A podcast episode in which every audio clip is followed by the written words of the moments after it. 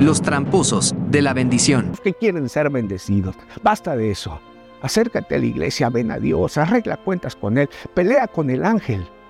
Pero para ser perdonado, para ser cambiado, para tener ese encuentro con Dios y decirle soy así, soy asá.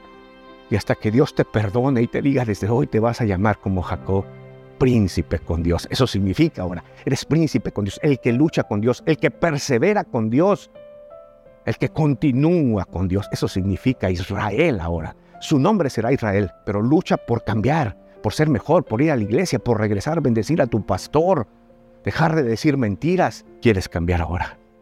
¿Por qué no luchamos con Dios ahora en una oración y le decimos, Señor, perdóname?